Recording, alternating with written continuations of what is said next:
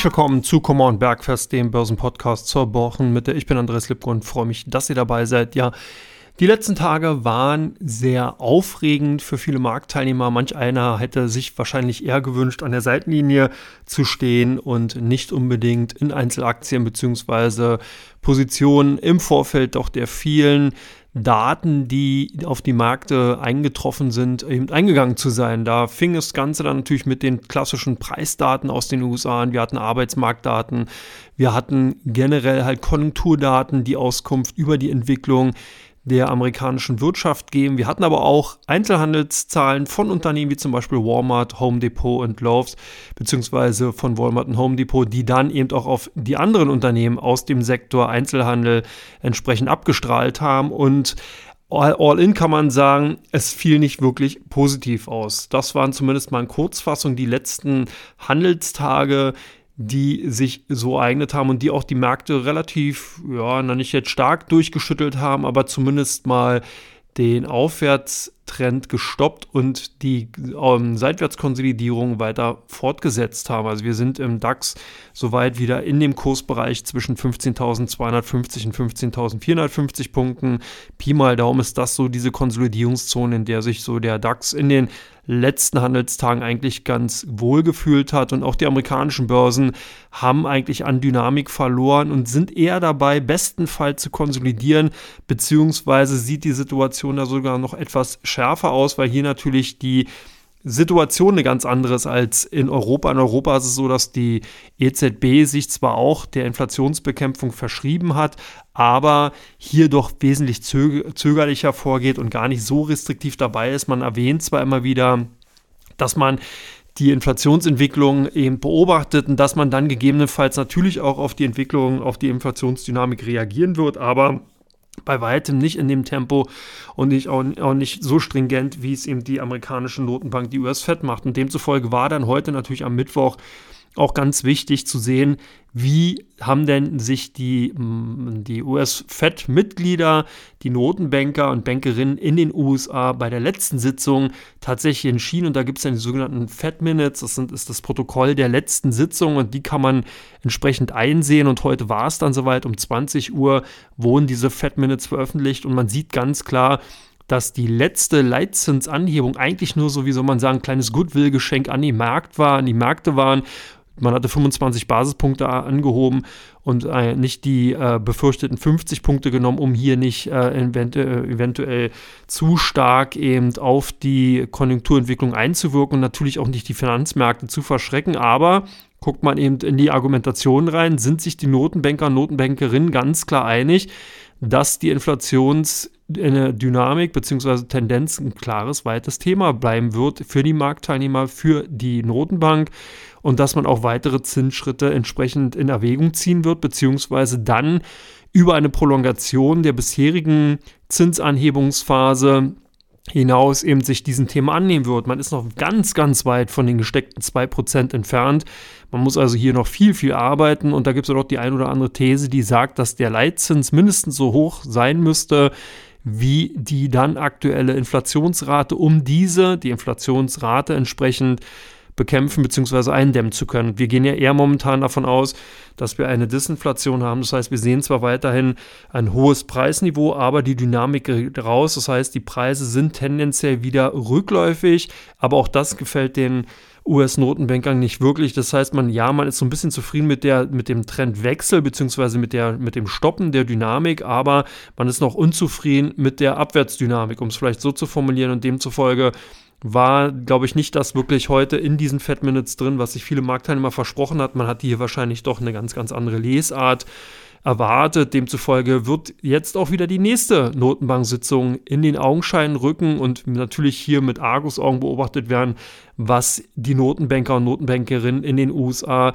dort bekannt geben werden. Natürlich bleibt das Thema auch international ganz klar auf der Agenda von den Notenbanken. So hatte natürlich die koreanische Notenbank, auch die Royal Bank of Australia und viele, viele andere Leit, äh, Notenbanken entsprechend ihre Leitzinsen angehoben und versuchen damit so ein bisschen der Inflationsentwicklung entgegenzuwirken. Die US-Fed hat mal auch hervorgehoben, dass der US-Arbeitsmarkt auch nach wie vor wirklich sehr, sehr stark unter Beobachtung steht, weil eben diese Robustheit und dieses enge, also dass eben sehr, sehr viele offene Stellen vorhanden sind, die nicht besetzt werden können, tatsächlich ein Problem werden kann, wenn eben äh, nicht hier sich bald eine äh, ja, eine Entspannung abzeichnet, wird hier wirklich befürchtet, dass die sogenannte Lohnpreisspirale sich entwickeln könnte und das dann natürlich in der zweiten Phase zu einer weiteren Dynamisierung bei den Preissteigerungen führen kann. Also ein ganz, ganz hehres Thema, was wir hier haben. Man sieht halt, dass weiterhin das Dreigestirn auch an den Märkten vorhanden bleibt. Das heißt, wir haben natürlich die Notenbankpolitik, die gegen die Inflationsdynamik wirken soll und wirken will. Wir haben das Inflationsthema, was natürlich auch gleichzeitig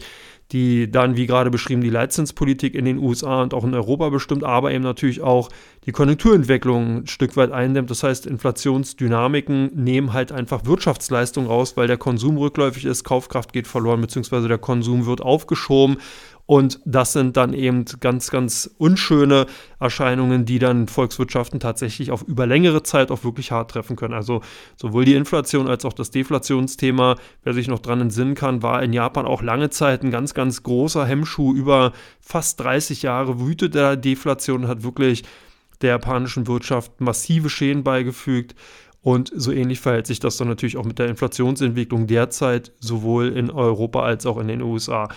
Aber das soll es erstmal dabei sein. Und ich will jetzt nochmal auf ein Interview hinweisen, was ich geführt habe mit, mit Thomas Meyer zu Dreva von Amundi zu dem Thema ETF-Anlage, weil ETFs eigentlich eine ganz gute Alternative dafür sein können, um eben, wenn man hier vernünftige Sparpläne entsprechend auflegt, auch themenbezogen vielleicht investiert, hier langfristig eigentlich dann einen guten Erfolg erzielen kann. Natürlich kann man die Risiken, die sich bei Kapitalanlagen und an Aktienmärkten, an Finanzmärkten eben entsprechend ergeben, nicht vollends ausblenden. Aber es gibt ganz, ganz interessante Strategien, die in dem Interview besprochen worden sind, was nämlich jetzt im zweiten Teil folgt.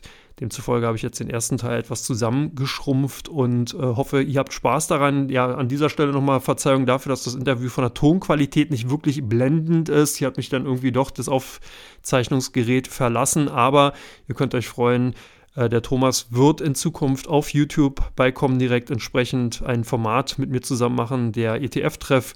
Und da werden wir natürlich auch gerne Themen zum Thema ETFs und äh, dergleichen Strategien oder beziehungsweise was man mit ETFs machen kann, wie die funktionieren und wie sich der Markt insgesamt entwickelt, natürlich gerne aufnehmen.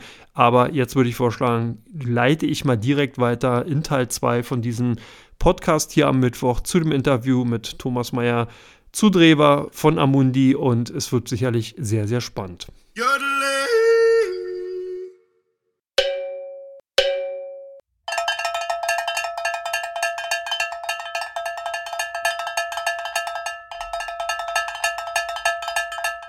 So, ja, ich freue mich, Thomas Meyer zu Drewa äh, begrüßen zu können. Hallo Thomas, schön, dass du da bist. Hallo Andreas, vielen Dank für die Einladung. Jetzt ist natürlich auch wichtig zu wissen, wer ist denn eigentlich Thomas Meyer zu Drewa und was ist denn deine Aufgabe bei Amundi? Ja, du hast es gerade gesagt, äh, Andreas, ich bin bei Amundi. Ich bin dort verantwortlich für den öffentlichen Vertrieb oder wie man auch auf Neudeutsch sagt, äh, ähm, Head of Public Distribution. Äh, kurz zu Amundi. Amundi ist der größte europäische ETF-Anbieter, ist insgesamt der größte Vermögensverwalter mit knapp 2000 Milliarden Euro. Ist eine Firma, äh, und ich äh, spreche heute mit dir aus Frankfurt, die aber auch in München sitzt und natürlich ähm, nicht nur der größte Vermögensverwalter, sondern wir haben sehr weitreichendes Angebot an Produkten über die wir sicherlich heute sprechen, Andreas. Ja, auf jeden Fall. Im ETF-Markt ist ja in den letzten Jahren wirklich sehr, sehr viel passiert und du hast bereits gesagt, es ist ja wirklich ein riesig großer Markt geworden. Ich glaube nicht, dass man das am Anfang wirklich so geahnt hätte, was für eine Dynamik das Ganze annehmen kann. Und gerade insbesondere in den letzten Jahren ist ja der ETF-Bereich sehr, sehr populär geworden. Wie ist denn das vergangene Jahr für euch gelaufen, für den ETF-Markt und was waren denn so die Hauptinvestment-Themen im ETF-Bereich? Ich darf vielleicht, bevor ich auf deine Frage oder die Antwort zu deiner Frage komme, sagen, dieses Jahr ist ja ein besonderes Jahr. Es gibt nämlich äh, laut offizieller Lesart seit 30 Jahren ETFs insgesamt. Das ging mal im Jahr 1993 los in den Vereinigten Staaten mit einem äh, ETF auf den SP 500. Das ist der andere große bekannte Index neben dem Dow Jones, den natürlich die meisten Zuhörer kennen. 30 Jahre ist das her, genauso auf den Nasdaq. Das waren die beiden ersten. Tatsächlich für die, die jetzt nachschlagen oder googeln, die werden sehen, dass es tatsächlich 89 mal losging in Kanada, aber nach offizieller Lesart ging das 93 los. Und gestatte mir zur Ergänzung sagen, dann im Jahr 2000 äh, hier in Europa, am 11. April 2000 mit den ersten beiden ETFs. Und ich darf sagen von mir, ich war von Anfang an äh, in diesem Bereich, äh, sogar vor drei Jahrzehnten im Bereich Passiv und äh, dann auch im weitesten Sinne ETFs. Aber um auf die jüngste Vergangenheit zu kommen, ja, das letzte Jahr äh, war, obwohl es ja, wie wir alle wissen, ein sehr schwieriges Jahr war, ganz besonders natürlich der leider unsägliche äh, Ukraine-Krieg, der immer noch anhält, der das bestimmt hat, äh, geopolitisch, der aber auch dazu geführt hat, dass dann in der Folge die Inflation stark gestiegen ist. Trotzdem für ETFs war es ein sehr erfolgreiches Jahr äh, mit rund 82 Milliarden Euro Zufluss hier in Europa.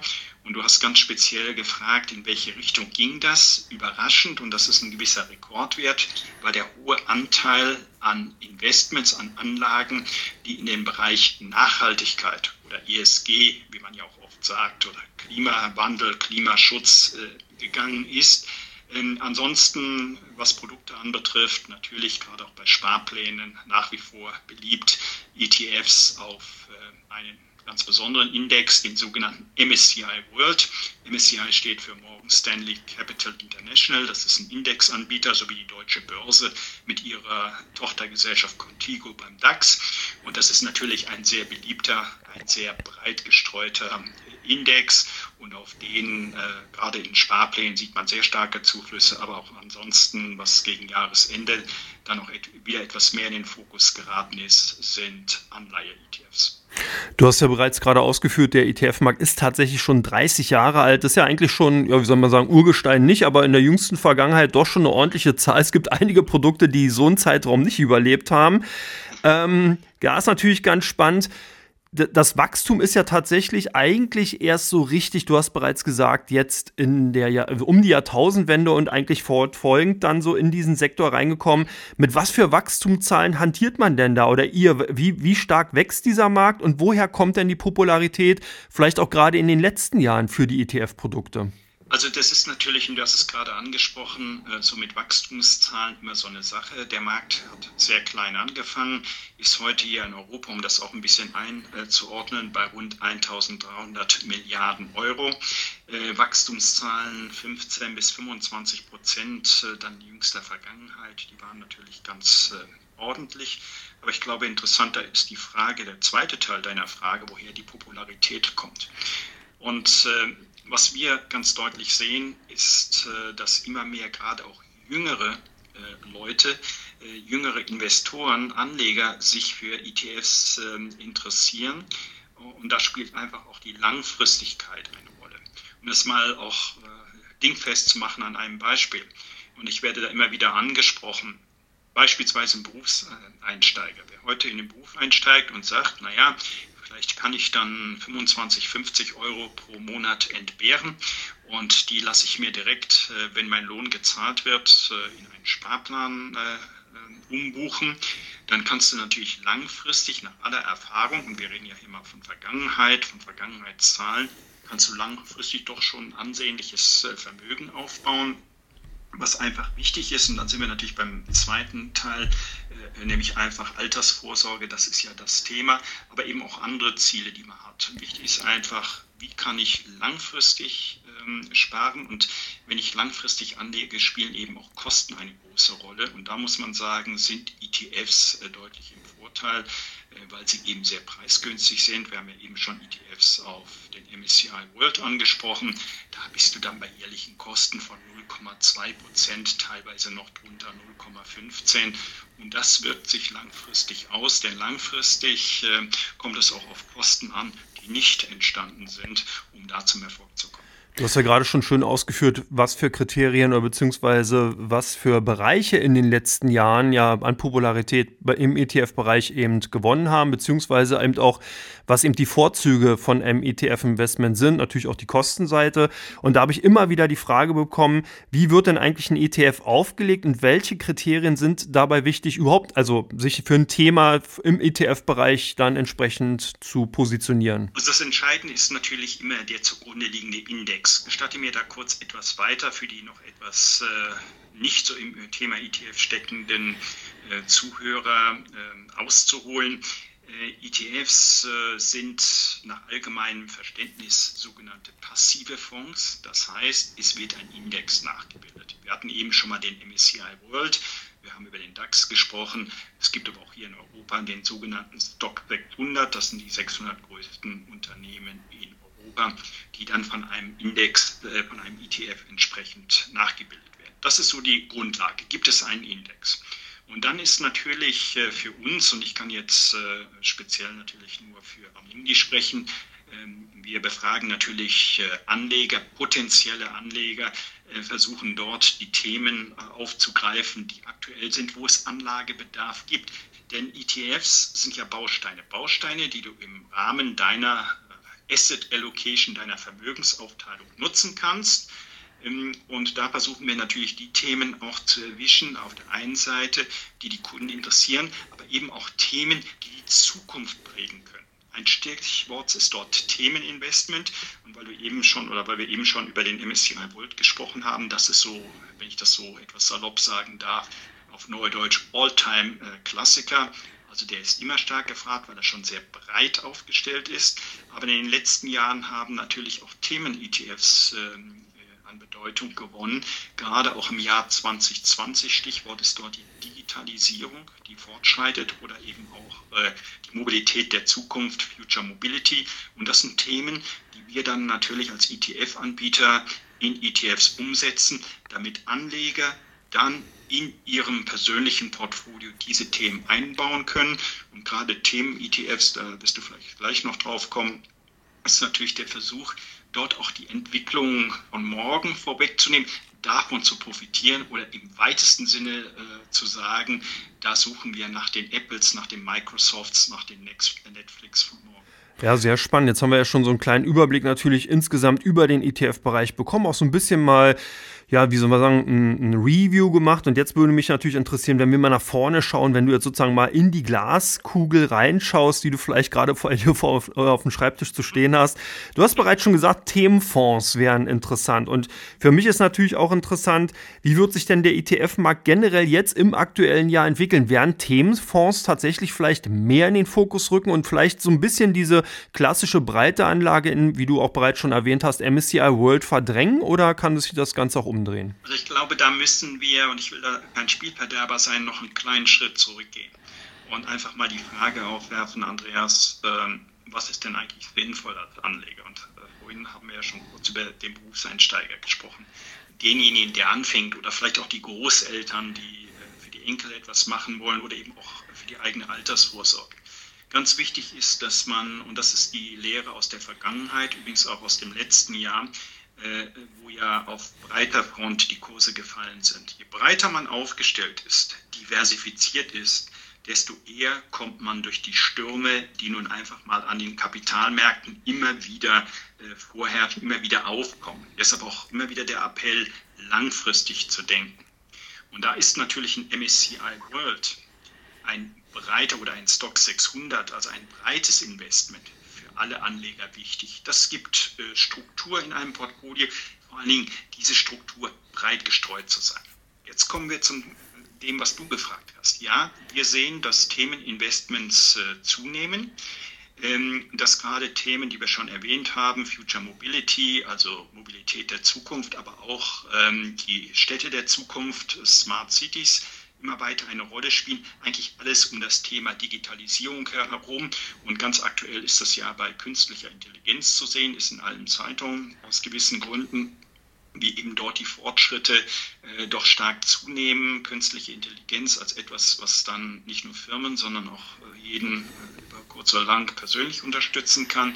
Das sind aber eher Beimischungen. Das ist etwas, was zu einem breit diversifizierten Portfolio hinzukommen kann. Und vielleicht, Andreas, mein Vorschlag an dich, an die Zuhörer, können wir demnächst auch mal etwas machen, genau zu diesem Thema. Vielleicht ein Stichwort Core Satellite Strategie, Kernsatellit, ähm, was genau dies zusammenfasst. Also ein breites Grundinvestment, äh, einschließlich Tagesgeld, Festgeld oder ein Anleihen-ETF und drumherum wie Satelliten, daher kommt auch dieser Begriff, wie Satelliten äh, dann äh, Zukunftsinvestments, wie die gerade schon angesprochen, aber auch so etwas wie zum Beispiel Luxusgüter, ähm, was in dem einen oder anderen Portfolio als Ergänzung sicherlich auch sinnvoll sein kann. Ja, auf jeden Fall. Vor allen Dingen hast du es auch schon gerade angesprochen. Natürlich ist dieses Themen oder dieses Themensetting, der Themenbereich ETF so groß, den kann man jetzt natürlich in diesem einen Pod Podcast-Format gar nicht richtig erschlagen, sondern es ist natürlich schon wesentlich mehr auch notwendig, um eben diese ganzen Themen mal auch wirklich in der Tiefe vielleicht und natürlich auch mit der Einbeziehung von Zuschauerfragen entsprechend beantworten zu können. Und deswegen haben wir ja auch ein YouTube-Format geplant, was dann eben auch bald ausgerollt wird. Und du hast ja bereits auch schon den Bezug darauf genommen. Da freue ich mich auch schon sehr, sehr doll drauf, da, weil, es, weil es eben wirklich ein, eine tolle Möglichkeit gibt, genau in solche äh, Themen nochmal tiefer einsteigen zu können. Ähm, was mich natürlich auch bei dem Thema tiefer einsteigen nochmal interessieren würde, ist, du hast gerade schon davon gesprochen, dass ETFs ja oftmals eher eine passive Anlageform ist oder beziehungsweise passiv aufgelegt werden. Jetzt interessiert mich aber trotzdem, gibt es denn Faktoren, die ihr von Amundi oder als Fondsmanager natürlich auch von ETFs in 2023 jetzt nochmal besonders beachtet? Also außer natürlich der Themenauswahl, worauf schaut denn ein Fondsmanager von einem ETF noch? Es ist natürlich äh, so, wir sehen insgesamt, und das passt ja zu deinen Fragen, nämlich den Ausblick für 2023, was sind eigentlich die zentralen Themen? Denn ETFs, und äh, wir haben es ja vorhin schon kurz diskutiert, sind Bausteine, die es dir erlauben, Andreas, die es mir erlauben, die es uns beiden für unsere Kinder erlauben, zu sagen, ich habe die Meinung zum Markt und das möchte ich so und so umsetzen. Jetzt mal unabhängig von einem breiten äh, Grundinvestment. Und da ist natürlich immer die Frage, was sind die Themen? Äh, die voraussichtlich das Jahr 2023 äh, beschäftigen werden, die wichtig sein werden. Natürlich ist es, und das kann ich nur noch mal sagen, der leidvolle, unsägliche Ukraine-Krieg, der hoffentlich äh, zum Ende kommt. Aber darüber hinaus ist natürlich das Thema Inflation, das viele beschäftigt ähm, und auch beschäftigen muss. Und im Zusammenhang mit Inflation auch da kurz etwas weiter ausgeholt als dann die Inflation vor allen Dingen nach dem Beginn des Ukraine-Kriegs ziemlich genau vor einem Jahr, am 24. Februar 2022, sehr stark angestiegen ist, gerade durch die Energiepreise auch getrieben, die dann in der Folge Lebensmittelpreise haben steigen lassen. Ähm, da haben dann die Zentralbanken gegengesteuert. Und ähm, die Frage, die sich für das Jahr 2023 stellt, ist, inwieweit wird Inflation weiter anhalten und inwieweit müssen Zentralbanken äh, entweder weiter in ihrem äh, Kurs äh, vorangehen, in ihrem Kurs gegen Inflation oder wie weit wird es dort auch einen Wechsel geben. Ja, und das wird ganz stark natürlich damit zusammenhängen, wie auf der einen Seite die Inflation sich weiterentwickelt, auf der anderen Seite natürlich auch immer etwas, was äh, Zentralbanken im Kopf haben müssen, das sind mögliche äh, Rezessionsszenarien zweite große Thema sind natürlich die Energiepreise. Wir haben ja Gott sei Dank einen sehr milden Winter, sodass äh, die Gasspeicher, die große berechtigte Angst im Vorfeld dieses Winters sich jetzt Gott sei Dank so nicht manifestiert hat. Sprich, die Gasspeicher sind weiterhin gut gefüllt, aber die Energiepreise, die vor allen Dingen bei Gas zurückgekommen sind, sind aber etwas, was sehr schwankungsintensiv oder sehr volatil ist. Last but not least äh, für die Weltwirtschaft auch überall zu lesen, spielt natürlich China eine große Rolle. Momentan die Unsicherheit nach der langen, äh, nach dem langen äh, Schließen Chinas aufgrund Covid-19, jetzt wieder die Öffnung. Wie wird sich das entwickeln? Wie wird sich die Entwicklung der chinesischen Wirtschaft ähm, auf die Weltwirtschaft auswirken? Insgesamt unsere Kollegen, und wir haben da das wir haben da Analysten am Mundi Research Institute, die sich sehr intensiv damit beschäftigen, äh, glauben die Kollegen schon, dass es Licht am Horizont gibt. Und wir haben ja seit Jahresanfang durchaus gesehen, äh, dass, und hier nehme ich nochmal den MSCI World, dass der MSCI World seit Jahresanfang so um die 15 bis 18 Prozent gestiegen ist. Man sieht also einen gewissen Optimismus im Markt. Aber man muss an dieser Stelle klar sagen, wir erwarten auch, und es ist zu erwarten, dass dieses Jahr zumindest in der ersten Hälfte, in den ersten neun Monaten schwankungsintensiv oder in anderen Worten volatil bleiben wird. Und das äh, wird natürlich äh, das gesamte Geschehen auf den äh, Kapitalmärkten äh, bestimmen. Ähm, und äh, ETFs können da gute Bausteine sein, um auch von gefallenen Kursen, von fallenden Kursen zu profitieren, denn das ist auch so ein bisschen, wenn ich das am Rande, auch wenn es nicht unmittelbar deine Frage war, sagen darf, gerade was auch Sparpläne anbetrifft, ja, Kurse schwanken, deshalb ist es wichtig, langfristig dabei zu bleiben, aber man kann eben auch davon, äh, kann fallende Kurse nutzen, indem man eben dann auch andere Einstandskurse bekommt.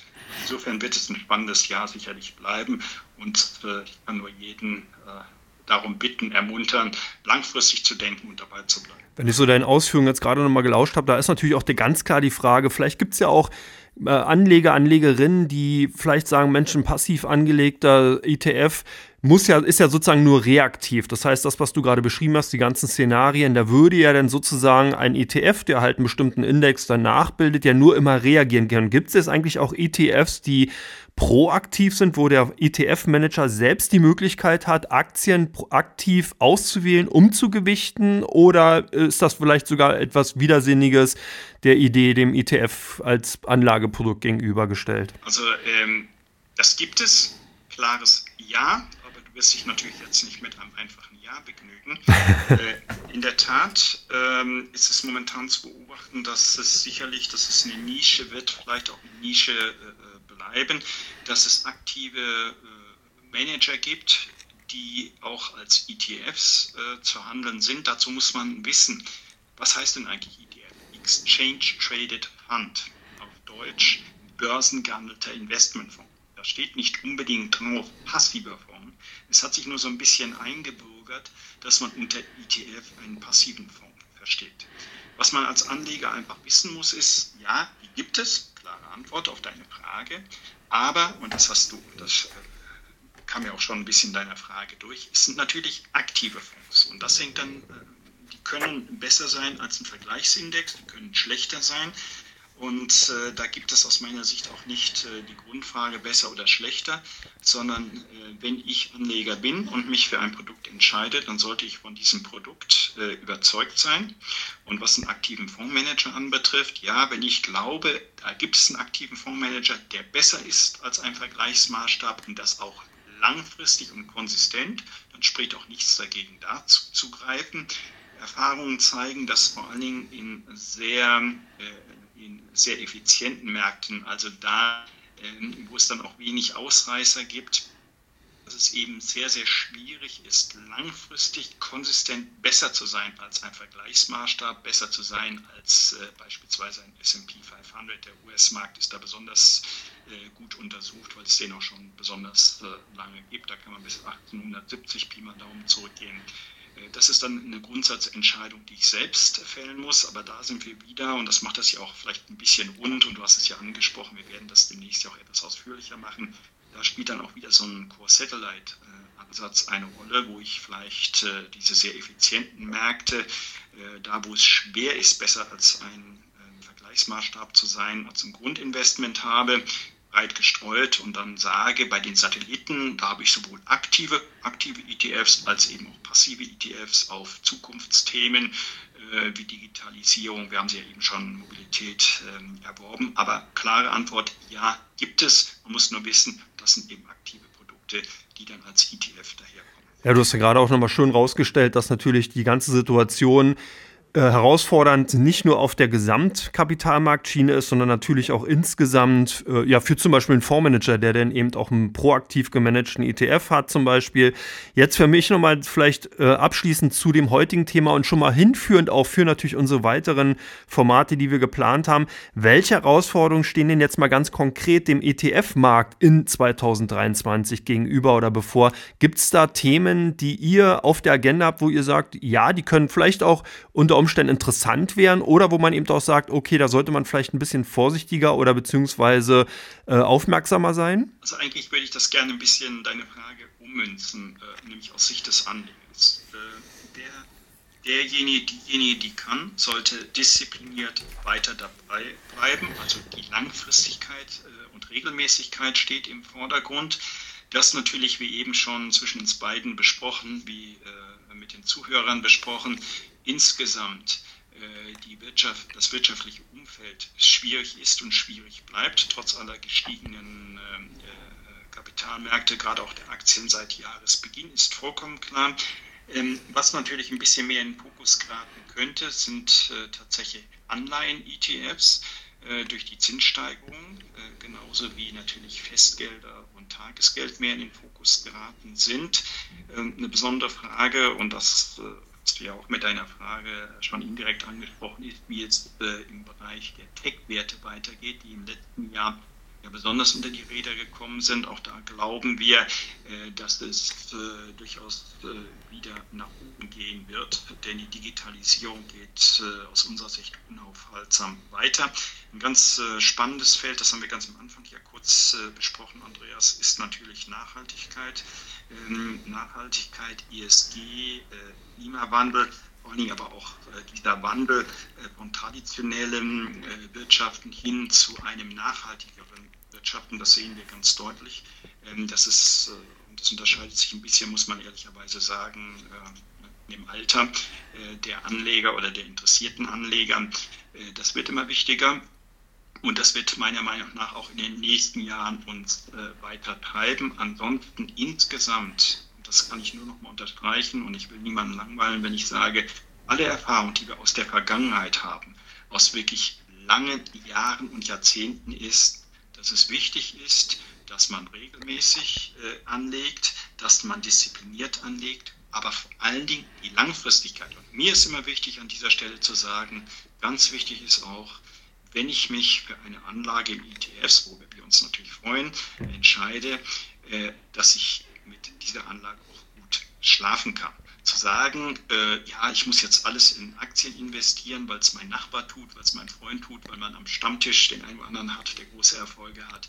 Ganz, ganz wichtig, und das kann ich wirklich nur an dieser Stelle an jeden appellieren, ist, dass man mit seinen Anlagen auch gut schläft, weil man ansonsten keine ruhige Minute hat und dann vor allem auch geneigt ist, schnell umzuschichten. Aber Langfristigkeit äh, ist das alles Entscheidende, was wir aus der Vergangenheit wissen. Äh, dabei bleiben, Langfristigkeit führt dann auch zum Ziel, nämlich langfristig zum Ziel. Ja, ein besseres Schlusswort hätte ich eigentlich gar nicht finden können, Thomas. Vielen, vielen Dank für das wirklich tolle, informative Interview. Und genau, ich kann gar nicht äh, oft genug den Hinweis geben, dass wir natürlich deine Expertise weiter anzapfen werden in Form eines YouTube-Formats. Das heißt, das wird sogar proaktiv gestaltet, sprich, die Zuschauer, Zuschauerinnen können dann auch im Vorfeld, auch während der Sendung dann Fragen stellen, die wir dann aufnehmen, entsprechend beantworten. Wir haben natürlich auch übergeordnete Themen, weil man merkt ja schon, du hast gerade sehr, sehr viele Themen angesprochen, die es auf jeden Fall würdig sind, auch nochmal tiefer eingehender besprochen zu werden, von dir erklärt zu werden. Da freue ich mich schon ganz toll drauf und denke, dass das wirklich ein sehr, sehr tolles Format wird. Also an dieser Stelle nochmal vielen, vielen Dank, dass du dir die Zeit genommen hast. Danke dir, Andreas, für die Einladung und natürlich den ganzen Zuhörern. Und ich hätte jetzt fast gesagt, Zuschauer, in Zukunft Zuschauer und freue mich sehr drauf. Ich mich auch. Vielen Dank und einen schönen Tag noch.